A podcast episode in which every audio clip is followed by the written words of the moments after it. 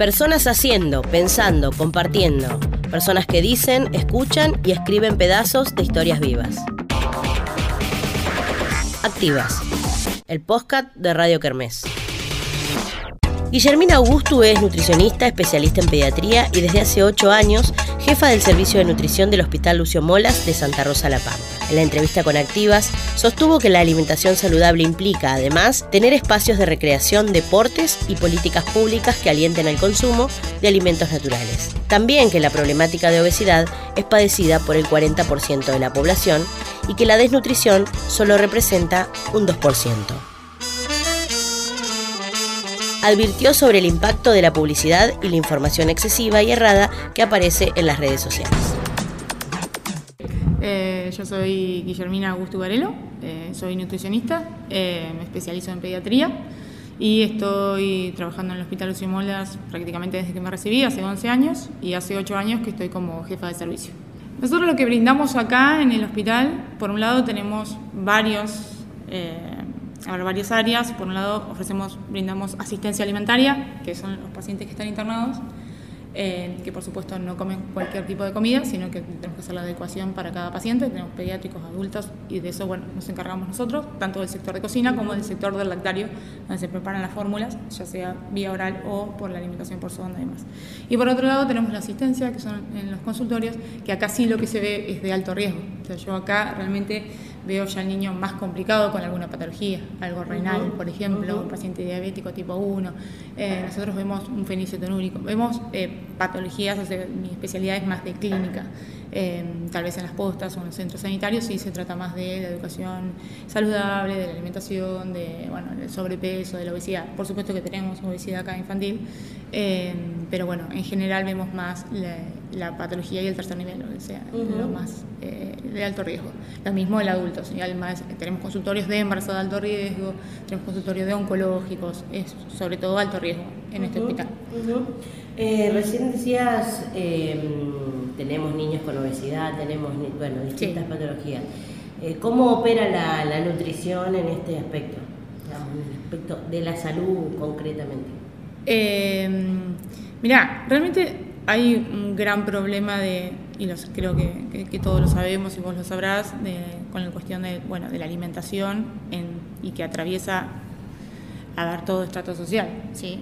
Porque yo acá veo muchísimos pacientes con obra social, entonces el paciente que viene con una obra social, como siempre vos de, está igual desnutrido o de mal alimentado que un paciente sin obra social. Lamentablemente hoy es así, porque quien no tiene para comer frutas y verduras y come guiso de arroz todo el día, eh, está, puede estar bien de peso, pero puede estar desnutrido por dentro, que eso es lo que nosotros siempre decimos, puedes estar bien de peso, pero puede estar anémico por dentro, y eso no es una buena alimentación.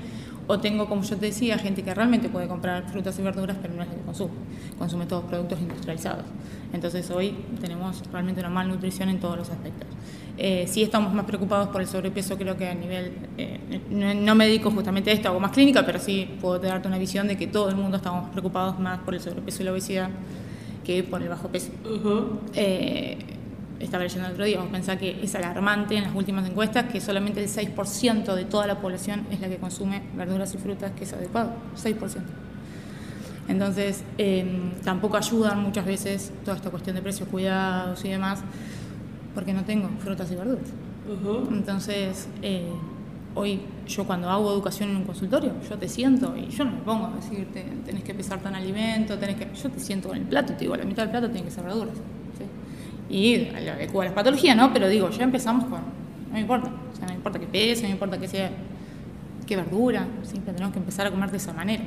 Entonces, eso es lo que nos pasa en todo el aspecto, ¿sí? no solamente acá, los pacientes que no tienen obra social, sino te pasa con pacientes que tienen obra social. No, entonces me parece que las políticas habría que darle alguna otra vuelta y además sumado a otras cosas, ¿no? porque todos sabemos lo que tenemos que comer y muchas veces no llegamos eh, a tener una alimentación saludable por un montón de motivos. Los chicos no tienen espacio para jugarse, se juntan un montón de cosas, ¿sí?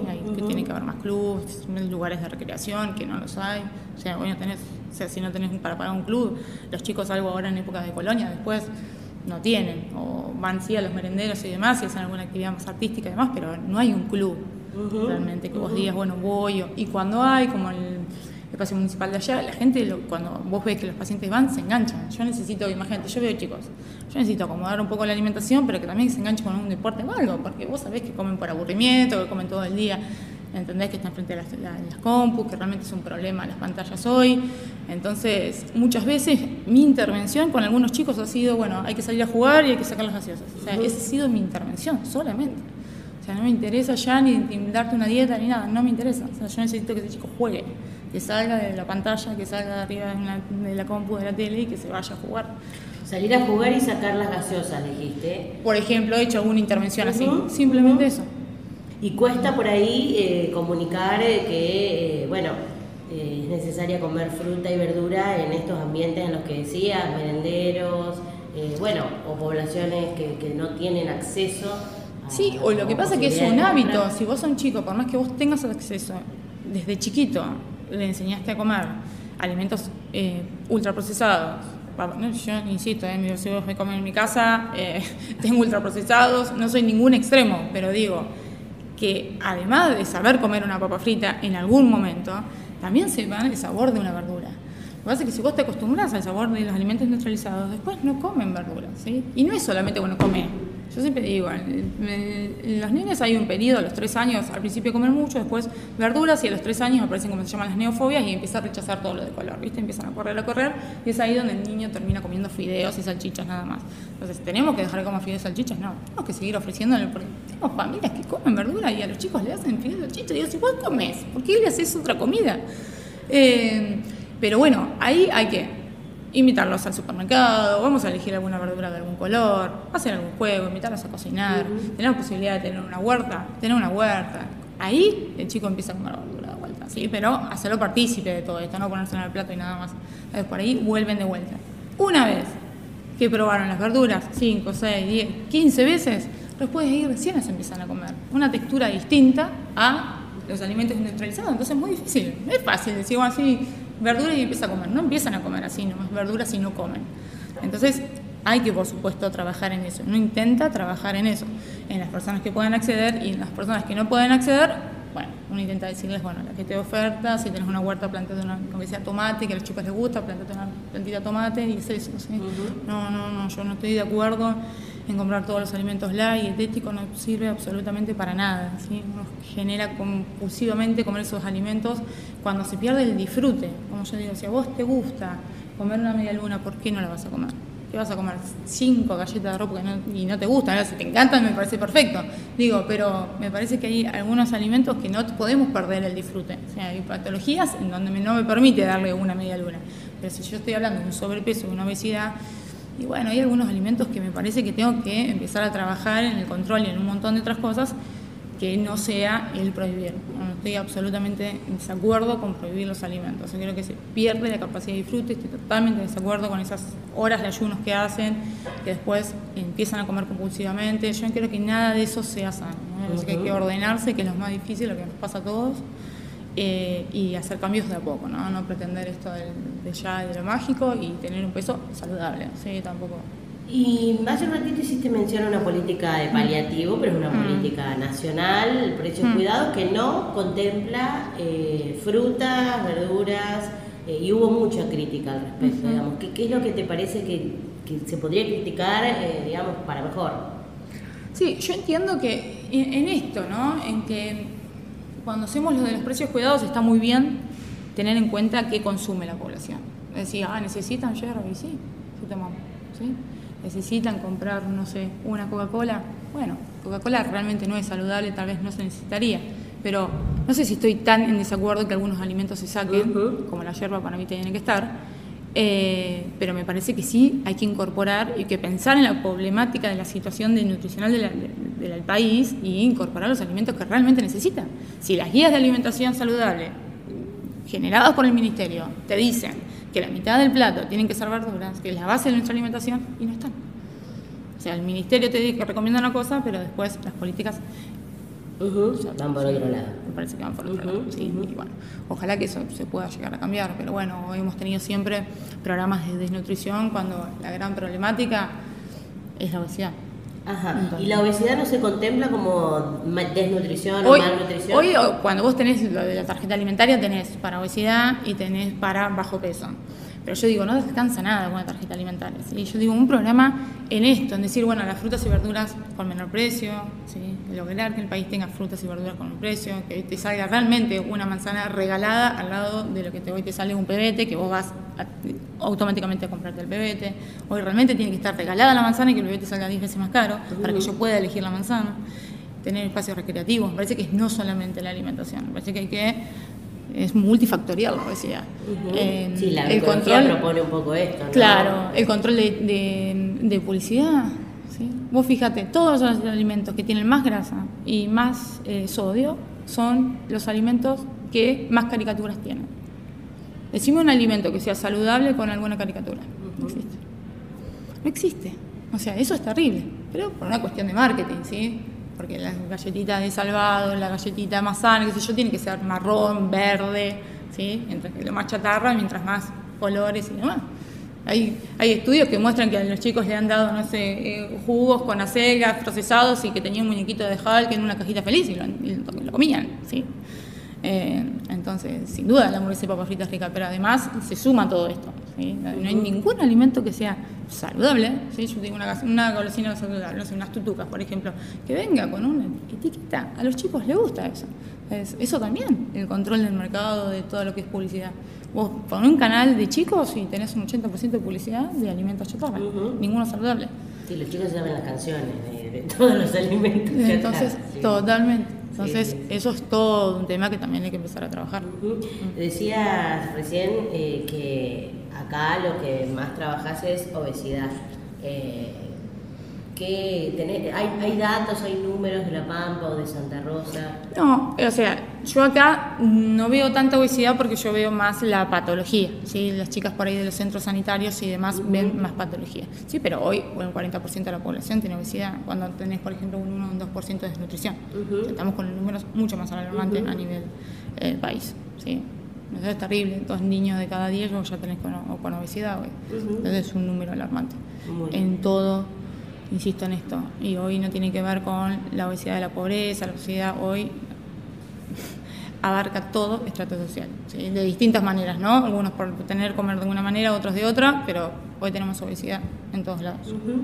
Eh, la, salud pública tiene sus profesionales, nutricionistas, eh, y, y decías recién que vienen personas con obra social, seguramente porque las obras sociales no cubren eh, nutricionistas por fuera, a veces pasa. En el, ámbito, en el ámbito privado. Exacto. ¿Qué pasa? ¿Lo consideran algo por fuera de lo necesario para.? Tenemos eso, creo que hay un, Siempre me dediqué al público, conozco poco de obras sociales, pero sí te puedo decir que yo creo que hay. Lo que yo siempre critico es un gran problema que hoy una obra social, por ejemplo, como siempre, te cura una cirugía bariátrica, que es un tratamiento extremo para la obesidad, y no te cura un nutricionista. Claro. O sea, estamos cubriendo una cirugía bariátrica no está ocurriendo la prevención. Entonces, muchas veces, obra social, eh, vemos acá también, no solamente por esto, sino que mm, hay, para darte una idea, hay patologías que solamente se ven acá. ¿sí? por ejemplo, si viene un nefrólogo de Buenos Aires o atienden acá solamente, entonces, bueno, por eso ven con alguna obra social. O por ahí estuvieron acá internados por algo, diabético tipo 1 y demás, y se siguen acá porque, bueno, por ahí está el, equipo y los especialistas. Por un lado eso, pero por otro lado, no todas las obras sociales cubren a nutricionistas, por supuesto. Sí, tendría que ser. En general no. Y bueno, y dijiste algo clave, ¿no? La nutrición es la prevención a, bueno, eh, dijiste recién problemas renales, eh, obesidad, eh, bueno, ¿Por qué no se hace énfasis en crees, en la prevención? Y porque a mí me parece que tiene que ver con una cuestión, nada, una cuestión de costos, por supuesto. Eh, de visión, me parece, porque uno va y pelea y vos decís, realmente vas a, o sea, si vos haces prevención, a lo largo vas a disminuir los costos. Me parece que es mucho más fácil decir, bueno, cubro cirugía bariátrica, el tratamiento y ya está. Bueno, el resto traten de pagárselo viendo dónde van. ¿sí? Pero bueno, a lo largo, por supuesto, sabemos que hoy la prevención, en salud tiene un montón de costos en atender pacientes que ya están complicados. Si nosotros podemos trabajar en prevención, los costos de salud van a disminuir. Pero bueno, eh, son políticas de las obras sociales que, por supuesto, prefieren pagarle a uno o dos médicos que atiendan la parte de nutrición y bueno, y no hacer la cobertura con todas las nutricionistas. Pero bueno, realmente están súper limitados, porque vos sabés que no sé cuántos porcentaje de la población tiene siempre, pero por ejemplo esa obra social debería tener cobertura, una nutricionista debería tener cobertura. No entiendo, la verdad, por qué no. Insisto, no sé en el tema porque me dediqué toda la vida a trabajar en el público, pero sí sé esto que me pareció un horror cuando me enteré que eh, cubrían la obra social. O por ejemplo, si yo doy un suplemento hipercalórico, un paciente desnutrido, personas sí lo cubren. Sí me cubren eso, porque yo tengo pacientes de siempre, pero no cubren la interconsulta con la nutricionista para hacer prevención con sobrepeso. Alimentación saludable, no tenés por qué ir a la nutricionista cuando tenés sobrepeso. O sea, una interconsulta, una mamá que empieza a darle de comer a un, niño y quiere hacer una interconsulta. O sea, no puede ser que no la tengas cubierta. Básico, básico, atención básica. ¿Cómo aprendemos a comer si no sabemos a quién preguntarle? Totalmente, básico. Entonces, bueno, y, obviamente hoy hay un montón de información de nutrición, como de un montón de cosas, que yo siempre digo a veces nos ayudan, pero a veces no. Yo siempre me gusta la palabra decir que estamos infoxicados, porque los pacientes cada vez vienen como con tantas cosas en la cabeza de nutrición que no saben qué comer. Vos antes, vos imagínate, antes que nosotras éramos más chicas, vos te sentabas y ¿qué comías? Lo que te daba tu, tu vieja en la mesa. O sea, vos comías lo que te transmitía tu familia, no sabías mucho de nutrición, no sabías que eso estaba bien. Hoy el descontrol que tenemos para comer también tiene que ver con esto, que no sabemos qué estamos comiendo. No sabemos si está bien o está mal. Vos vas, yo siempre digo este ejemplo, si vos vas al cardiólogo, porque tenés presión alta, el cardiólogo te dice, bueno, toma Analapril, te vaya a bajar la presión, tantos miligramos, bueno, y si lo discutís. Ahora, vos mañana sos diabética, venís conmigo y yo te digo, comete una banana mañana, me vas a decir, no, banana no, soy diabética. O pan no. Entonces yo tengo que remar contra eso para después, bueno, de vuelta poder atender. Entonces es el doble de trabajo. Eh, está muy bien que todos hablen de nutrición, me parece fantástico, pero me parece que llega un punto que a nosotros no nos ayuda que todo el mundo hable de nutrición. Me parece que no nos ayuda. Eh, creo también que la responsabilidad nuestra como profesional también es empezar a formarnos y abrir que hay otras maneras de comer. Em, creo que, bueno, la onda vegana que se viene ahora, uno creo que hay que acompañar. Sí. Te iba a preguntar eso, ¿qué, qué, opinas sobre la alimentación vegana? En niños, sobre todo. Claro, un adulto, eh, sí, un, un adulto creo que puede hacer perfectamente una dieta vegana y no pasa nada. En un pediátrico tenemos que estar más atentos, pero la última bibliografía dice que no es que no podemos contraindicarlo, depende cuán estrictos somos, ¿no? Si sacas solamente las carnes, sacas los lácteos y demás. Lo que me pasa muchas veces, para hacértelo un poco más fácil, con los pacientes pediátricos, es que hay muchos alimentos que tienen mucha fibra, ¿sí? mucha cantidad de, vos decís, bueno, tal alimento tiene mucho calcio, siempre tiene muchísima fibra. Entonces en los niños, tal vez yo le doy calcio con ese alimento, pero tanta fibra me inhibe la absorción de hierro y de otros alimentos. Por ahí es muy, muy difícil, yo no le puedo dar medio kilo de, no sé, de lentejas y después darle salvado y después darle... Entonces, generalmente algunos cuando son muy estrictos tienen que estar suplementados. Pero nosotros tenemos que acompañar ese proceso, que no estamos formados para eso. Yo en este momento te puedo decir que no estoy formada para eso. Mi objetivo es poder hacerlo. Yo no tengo una dieta vegana, pero me he planteado este año decir, bueno, viene una familia y yo tengo que saber asesorarla. ¿Cómo que no? O sea, les tengo que acompañar.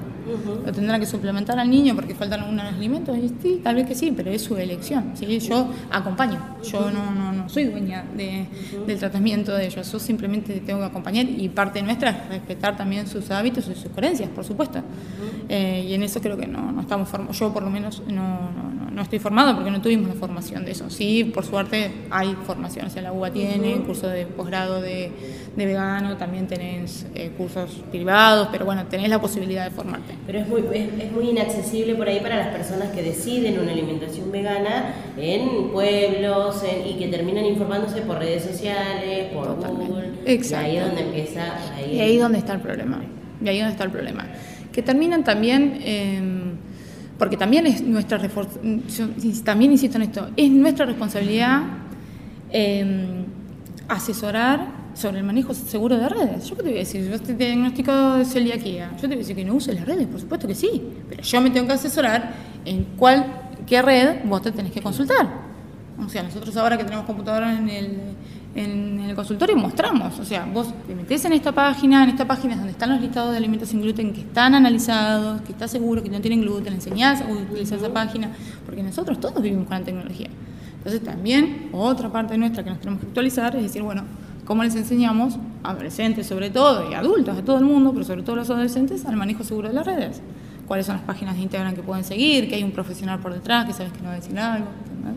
Porque hay mucha información que realmente eh, es muy errónea. Vos podés tener opiniones distintas, pero otra cosa es dar una información errónea. Si un paciente celíaco le han dicho en algunas de las asociaciones que no compartan el mate. Y vos decís, ¿viste cuando vos decís, sí, bueno, y si lo dice una asociación, el paciente lo hace? Claro. Muy difícil que no lo haga. Entonces, no es fácil manejar información en las redes, pero existen. Entonces hay que tratar de, como yo te decía, las dos cosas, formarnos nosotros para evitar el intrusismo de, justamente en la, en la profesión y además asesorar de qué red usar. yo te tengo que asesorar qué red vos podés usar y qué dónde podés consultar. Sí, porque aparte es hoy imposible no hacerlo ante la primera duda. Por supuesto. Estás escuchando Activas, el podcast de Radio Kermés. Seguí nuestro medio comunitario en www.radiokermes.com, tu app para celular y a través de FM 106.1 en Santa Rosa, La Pampa. Activas, el podcast de Radio Kermés. ¿Por qué elegiste lo público? ¿Por qué siempre trabajaste en el, ámbito público? La verdad que primero porque bueno, me gusta muchísimo la clínica, lo que se ve acá no se ve en el privado y después porque la verdad que es un placer poder trabajar en en esto de tener 100% cobertura. ¿no? Yo tengo un paciente, el batiendo, y no tener que cobrarle, un paciente que le puedo dar el suplemento que le doy, yo no me puedo quejar. O sea, eh, la cobertura que tiene La Pampa, eh, no, te puedo asegurar que no la tiene ninguna provincia. Yo me estoy formando ya en el Hospital Garrahan, en Buenos Aires, termino ahora en mayo, hace dos años que estoy yendo cada 15 días, y conozco la realidad de otras provincias y conozco la realidad de ellos y te puedo asegurar que la cobertura que tenemos acá no la tenemos en otro lugar. Entonces en esto yo estoy pero más que agradecida. Yo tengo algunas patologías de algunos niños que son muy específicas, con alimentos muy específicos, eh, muy caros. Estoy hablando de compras de, para un solo niño en cinco meses de 100 mil pesos, o sea, inaccesible, porque son alimentos importados que sí o sí, para que estos niños no tengan una discapacidad, tienen que comer de esta manera y creo que somos la única provincia que cubre eso. Entonces, un, un placer. Para mí es, es un placer trabajar de esta manera, no tengo que estar pensando en, ningún costo. Me parece que es, que es fantástico. Los equipos de trabajo son maravillosos. yo, la verdad que tanto acá el equipo que tengo de nutricionista como trabajo en el equipo de pediatría, llegar a la mañana, en los pases de sala, que se hable paciente por paciente, con gente formada, la verdad que yo, para mí es un placer trabajar en el hospital. Por supuesto que siempre dependemos de las políticas que, estén que estemos atravesando, hemos tenido buenos momentos, malos momentos, eh, pero los malos momentos van pasando, antes había mucha diferencia en esto de que, bueno, yo hace ocho años que soy jefa y mujer, eh, entonces ha sido muy difícil. Y esto ahora no, ¿sí? Hoy yo en este momento me levanto, voy al pase de sala y el jefe, hombre, más grande, que está en pediatría, Guillita, ¿cómo andás? Sentate, un mate. Es otra cosa. Hoy se trabaja de otra manera, de igual a igual. Las puertas de la dirección están se abre, abren de igual a igual a una mujer jefa que a un hombre cirujano jefe. Y eso cambió. Eso me parece que es maravilloso. Em, y bueno, y el equipo de trabajo que yo tengo acá, yo por supuesto que amo lo que hago, me encanta, pero además me acompaña el equipo de trabajo que tengo acá, somos cinco nutricionistas y trabajamos en equipo. Eso es así, yo jamás en mi vida, o sea, yo creo que hay mucha alegría en el servicio, trabajamos muy bien. Creo que este paradigma de la autoridad y la seriedad no existe. A las chicas yo jamás les tengo que decir nada y siempre, por supuesto, respetan si tienen que pedir un día, si tienen que pedir algo, eh, y no por eso nos vamos a divertir y va a haber buen ambiente. Entonces, es fascinante poder trabajar en equipo. Yo soy jefa en papeles nada más. Después, realmente las decisiones las tomamos entre todas eh, y se trabaja muy, muy bien. Y, tenemos a cargo la cocina y también tenemos a cargo el lactario, que tenemos ahí ocho empleados. Y bueno, la verdad que también es otro sector en el lactario que se trabaja súper bien. Las chicas eh, están formadas, yo simplemente coordino, ellas saben cómo manejar la pasteurizadora, saben cómo preparar los biberones, saben todas las pautas de manipulación, realmente están súper formadas, ellas son dueñas de su trabajo, están empoderadas ahí y muchas veces me enseñan a mí, yo simplemente insisto en esto, coordino algunas cosas y tomo algunos detalles, pero para mí el trabajo de ellas, como de los cocineros, los camareros, es sumamente importante y hago insisto en ver esto, ¿no? Son parte de la atención del paciente, ¿sí? Que vos le des un biberón a un niño o una fórmula por alimentación por sonda que a mí me permite que lo recupere nutricionalmente, vos sos gran parte del tratamiento del paciente. O sea, que vos lo estés elaborando de una manera segura, sos parte del tratamiento. Entonces, trato de involucrarlos de ese lado para que no sea un trabajo mecánico. Y en eso es importante también la formación, que acá se hace muchas, mucha, mucha educación, que eso también me encanta la parte pública. Yo hace ocho años que coordino unas capacitaciones a distancia de cocineros con Garja. Nosotros tenemos la oportunidad de hacer videoconferencias, ya sea si queremos consultar a un paciente o para formarnos. Y se han eh, formado cocineros de toda la provincia. Y es un placer, porque esos cocineros de toda la vida que nos animaban a estudiar, le digo, chicos, ustedes hace miles de años que no agarran un libro, pero tienen la práctica, tienen la experiencia. Entonces, la felicidad de esas mujeres de años sin estudiar de poder hacer un curso, porque los hacen por videoconferencia y después los, los, eh, los profesionales de Garham vienen acá eh, y hacen dos encuentros presenciales y les toman el examen, eh, para mí ha sido maravilloso. El año pasado hubo 60 cocineros de toda la provincia juntos acá y compartían experiencias entre ellos.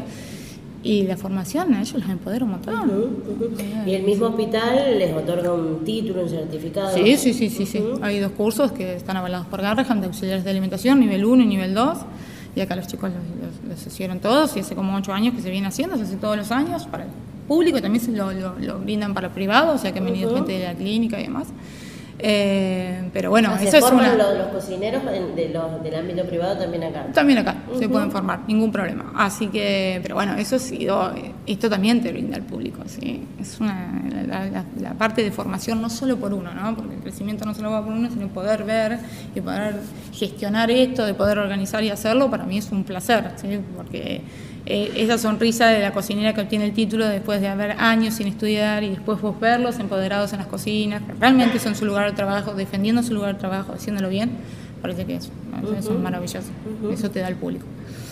Eh, para cerrar, esto, eh, para cerrar de mi parte, después vos completas esto que, que, hablabas al principio, ¿no? para que quede una idea de lo light, lo reducido, lo bueno ¿Qué, cómo, ¿Cómo nos enfrentamos a, ese paradigma, que es el paradigma de lo light, lo diet? Bien.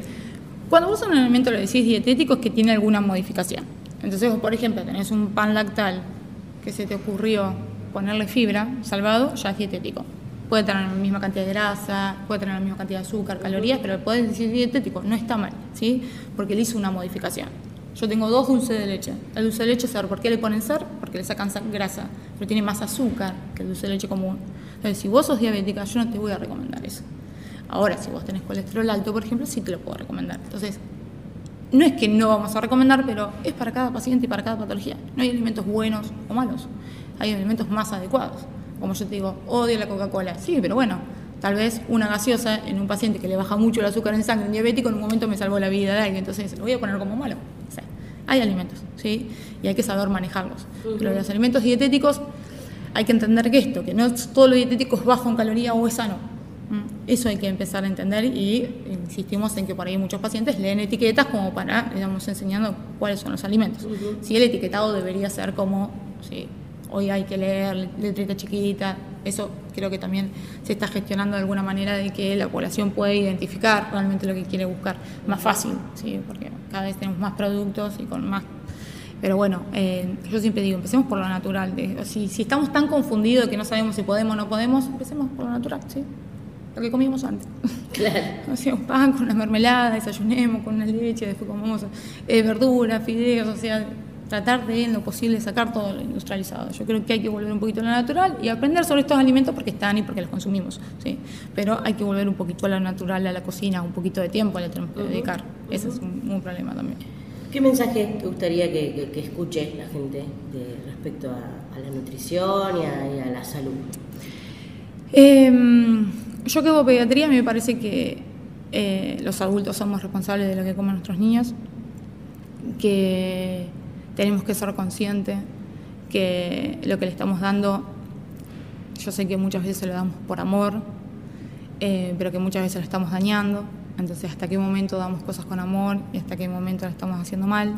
Porque no tomamos conciencia a veces en cuando le estamos ofreciendo que realmente le estamos haciendo mal y que los hábitos eh, se forman en la primera infancia. Entonces, es donde tenemos que estar. Entonces, muchas veces esto que las quejas de que no para de comer y que coma esto y coma otro, digo, chicas, pero no trabajas, son las que se lo compras, o sea, muchas veces hacemos esto, y yo también me incluyo, no es fácil, no es fácil, eh, pero tenemos que dedicarle un tiempo. Yo creo que en todo sentido hay que dedicarle un poco de tiempo a la, crianza, al jugar, al estar, eh, a que sea saludable, a enseñarles que el cuerpo tiene que ser un cuerpo saludable y no lo que ven, ¿sí? porque hoy un cuerpo de una Barbie no, existe, ¿sí? el cuerpo de la Barbie tiene un índice de masa corporal de desnutrición que yo la tendría que estar internando si viene una adolescente con ese peso. Eh, entonces, eh, esto también eh, hay que trabajarlo porque es un choque digo cultural muy importante. O sea, es, vos imagínate que vos a tu hijo están por un lado un medio besogénico, porque en todos lados tenemos comida, comida, comida que nos dan, publicidad, pero por otro lado los superhéroes o lo que ve tus hijos en la, tele tienen unos cuerpos irreales. Entonces, tenemos un medio besogénico con un cuerpo que no existe, que es irreal. Eso nunca se vio. Antes cuando había un medio besogénico de abundancia, los cuerpos más gorditos eran los más deseados. Ahí íbamos más en la onda. Ahora, ¿me entendés? O sea, son dos, eso es donde hay un choque que realmente es donde nos paraliza.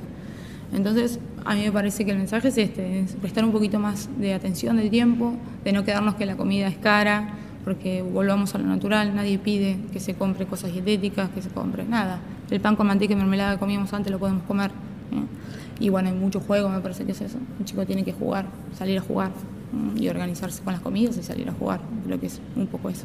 Gracias. Hasta acá, Activas, un contenido realizado por Cintia Alcaraz y Mauro Monteiro para Radio Kermés.